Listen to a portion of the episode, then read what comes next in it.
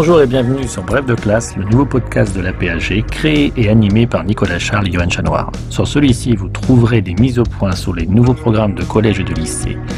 des bibliographies ainsi que des propositions pédagogiques.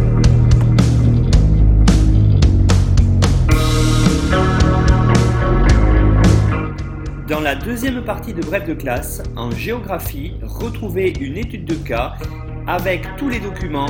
commentés par notre intervenant qui seront directement réutilisables avec les élèves dans les classes.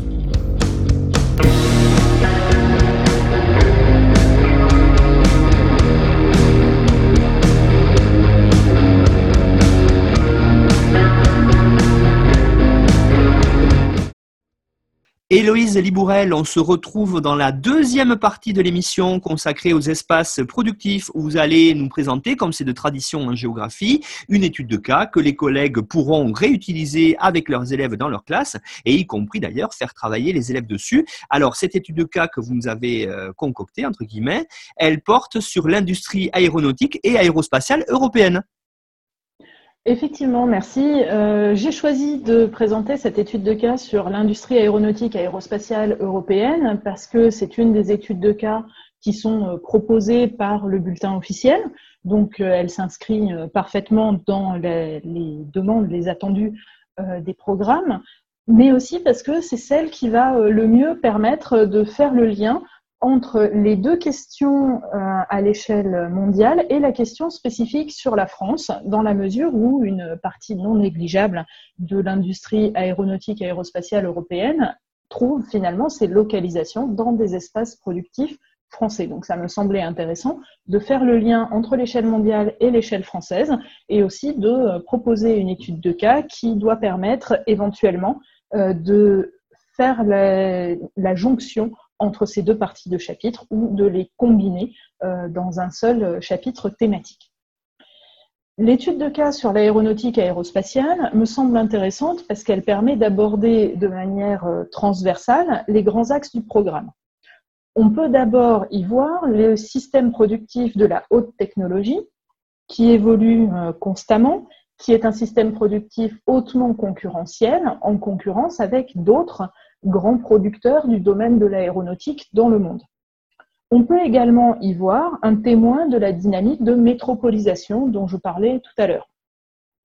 ainsi que euh, aborder à travers cet exemple l'association de différents acteurs, publics et privés, associés pour l'innovation dans un secteur compétitif. Et enfin, cette étude de cas permet de montrer l'intégration euh, d'un espace productif ou de plusieurs espaces productifs dans des réseaux matériels et immatériels de marchandises et de personnes.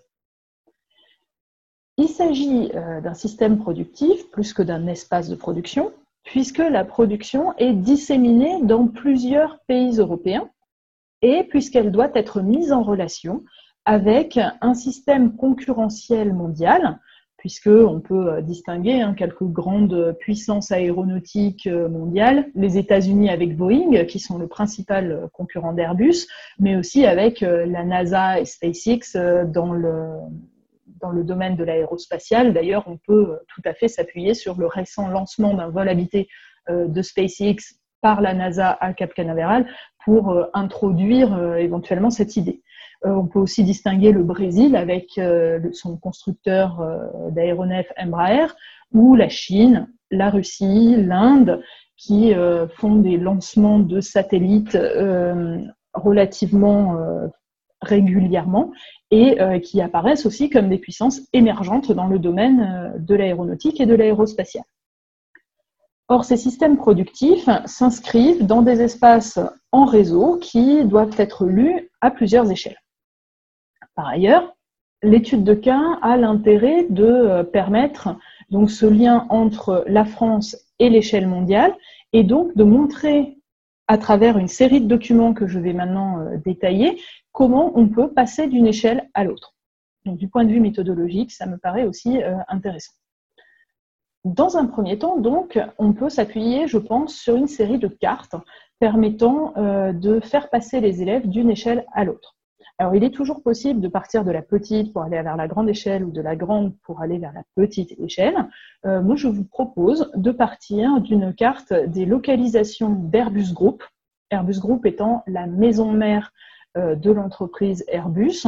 qui euh, s'appelait auparavant EADS jusqu'à il y a quelques années. Ces cartes de localisation d'Airbus Group en Europe euh, sont présentes dans la plupart euh, des manuels de première qui ont été édités et elles ont été faites par, euh, à partir des données fournies sur le site d'Airbus Group, dont vous pourrez trouver le lien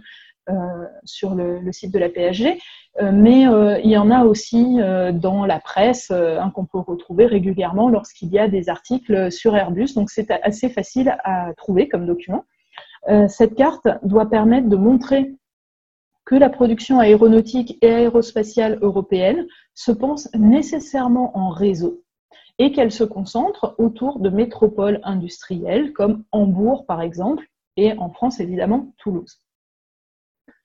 On peut ensuite se concentrer euh, sur le Grand Sud-Ouest français, à une échelle régionale, qui est un euh, territoire où le secteur aéronautique est particulièrement important. Et je vous propose euh, de le faire à partir d'une carte publiée par l'INSEE, dont vous trouverez également le lien sur le site de la PSG, euh, qui permet de mettre en avant le réseau de sous-traitance dans le domaine de l'aéronautique qui structure l'espace productif régional. Alors, cette carte euh, date de 2013, donc elle n'est pas euh, tout à fait récente, mais en fait, elle illustre très bien un système productif qui euh, s'articule toujours de la même manière à cette échelle du Grand Sud-Ouest avec une typologie euh, des euh, sous-traitants. C'est notamment à cette échelle qu'on peut évoquer l'Aerospace Valley, pôle de compétitivité qui regroupe l'ensemble des entreprises, ou un ensemble d'entreprises plutôt, du secteur aéronautique cet Aerospace Valley, euh, il n'est pas inutile euh, d'évoquer éventuellement avec les élèves euh, le choix de son nom, puisqu'il est calqué comme la Cosmetic Valley que j'évoquais dans la première partie de, l'émission, sur la dénomination choisie pour la Silicon Valley américaine. Donc Valley est écrit à l'anglo-saxonne, aérospace aussi plutôt qu'aérospatial, et ça fait écho dans euh, le choix des termes à la mondialisation euh, et au fonctionnement euh, à l'échelle mondiale, globale, de ces secteurs productifs. Enfin, pour aller vers une échelle plus locale, on peut mobiliser un extrait de carte IGN centré sur Toulouse et Blagnac. Donc, idéalement, via Géoportail ou EduGeo, on peut tout à fait proposer une capture euh, de la carte, euh, si possible de la carte au 1,25 millième, qui est la plus euh, explicite, je pense, pour montrer les différents éléments que l'on va chercher à montrer ici. À partir de cette carte, il peut être tout à fait intéressant de créer un croquis avec les élèves, montrant les principaux lieux de production, lieux de recherche et développement et lieux de formation associés au secteur de l'aéronautique. C'est euh, comme ça qu'on va pouvoir voir également les euh, réseaux de transport qui permettent l'insertion de Toulouse euh, dans son espace productif local et régional, mais aussi dans la mondialisation, on va voir hein, qu'il y a un réseau autoroutier qui permet de relier les principaux espaces productifs régionaux, mais aussi l'aéroport de Toulouse-Blagnac, qui est à la fois un aéroport commercial et un aéroport qui permet à Airbus de faire les tests en vol sur ses avions. Dans un second temps, donc après cette étude de multiscalaire sur euh, trois cartes, il est intéressant, je pense, de remettre les espaces productifs de l'aéronautique européenne en perspective avec leur insertion dans les réseaux mondiaux autour euh, de deux axes principaux. Le premier axe, c'est la euh, nouvelle division internationale du travail et la répartition qu'il peut y avoir entre activités extractives, transformation à faible valeur ajoutée de cette matière première, et activité à haute valeur ajoutée, hautement technologique, qui repose sur de l'innovation, de la recherche et un contrôle de qualité euh, très précis. On peut travailler pour ça à partir d'une courte vidéo proposée par Arte dans la série de mini-documentaires qui s'intitule Product et qui est une vidéo sur le titane. Cette vidéo est disponible en ligne, vous en trouverez également le, lien sur les sites de la PHG. et elle montre sans texte sous-jacent, sans commentaire, comment le titane qui est extrait au Kazakhstan, donc là, euh, c'est un choix euh, de localisation, d'extraction de la matière première qui est lié à la disponibilité de cette matière première minière au Kazakhstan. Comment euh, le titane ainsi extrait ou le minerai ainsi extrait est transformé en plaques de titane toujours au Kazakhstan? Donc ça, c'est la transformation à relativement faible valeur ajoutée. C'est la première étape de la production pour ensuite être acheminé vers la France où euh, il va faire l'objet de contrôles de qualité euh, tout à fait précis et euh, d'une transformation en mât réacteur d'avion qui sera ensuite monté sur le site de Toulouse-Blagnac sur un avion Airbus.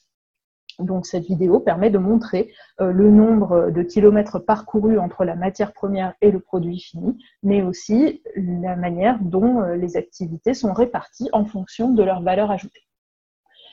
le deuxième axe que je voudrais euh, évoquer ici, c'est la stratégie d'Airbus Group face à la concurrence internationale, en particulier face à la concurrence euh, de Boeing. On peut pour cela mobiliser très facilement les chiffres de vente ou de commandes d'avions Airbus et d'avions Boeing qui sont disponibles et actualisés euh, tous les mois quasiment sur les sites des deux avionneurs. Et on peut également s'appuyer sur euh, des articles de presse qui montrent la stratégie d'ouverture d'Airbus à euh, ces nouveaux marchés, aux marchés émergents que sont par exemple la Chine ou l'Inde, avec euh, l'ouverture récente d'une usine en Chine, à Tianjin, qui permet à Airbus de se rapprocher d'un de ses principaux marchés et de gagner ce marché en offrant une part de transfert de technologie à l'industrie chinoise et en offrant aussi des emplois industriels euh, à la Chine en échange de euh, promesses de commandes pour euh, les compagnies aériennes chinoises. D'une Pardon, excuse-moi, allez-y. Non, je veux dire d'une manière un petit peu plus transversale, on peut travailler à partir de la série de vidéos d'Arte euh, product donc, que j'évoquais tout à l'heure, qui sont disponibles sur la chaîne YouTube d'Arte désormais, et euh, qui permettent d'appréhender le fonctionnement en réseau des espaces productifs, la division internationale du travail et l'importance des flux dans les processus productifs. Il est intéressant, à mon sens, de comparer euh, deux vidéos. Il y en a une dizaine au total, hein, donc en fonction des thématiques que l'on souhaite traiter, on peut trouver euh, assez facilement chaussure à son pied. Euh, mais on peut comparer donc la vidéo sur le titane et les mains réacteurs d'avion que j'ai évoquée tout à l'heure, avec une autre vidéo, cette fois dans le cadre de l'étude sur la France, qui est celle qui porte sur les bonbons. Donc vous trouverez également le lien à la fin de, l'émission, et euh, qui présente, quant à elle, un circuit court de production, et non pas un circuit mondialisé cette fois, situé dans le nord de la France, entre euh, la culture de la betterave à sucre en Picardie euh, et sa transformation locale en bonbons, donc d'abord en sucre, puis en bonbons, qui sont vendus en région parisienne. Donc ça permet, en comparant ces deux vidéos, euh, d'étudier en réalité deux types de systèmes productifs et de donner à voir aussi la pluralité des systèmes productifs qui euh, n'ont pas tous même, les mêmes caractéristiques en termes d'espace, ni les mêmes caractéristiques en termes d'insertion dans les réseaux mondialisés. Bien, Héloïse Libourel, je vous remercie. Alors, comme vous l'avez dit euh, régulièrement dans l'étude de cas, euh, tout ce que vous avez fourni en termes de liens, de documents et de bibliographie pour que les collègues puissent aller plus loin sera disponible en même temps que la mise en ligne du podcast euh, sur le site aphg.fr. Héloïse, on vous remercie, puis on espère à bientôt. Au revoir. Merci beaucoup. Au revoir.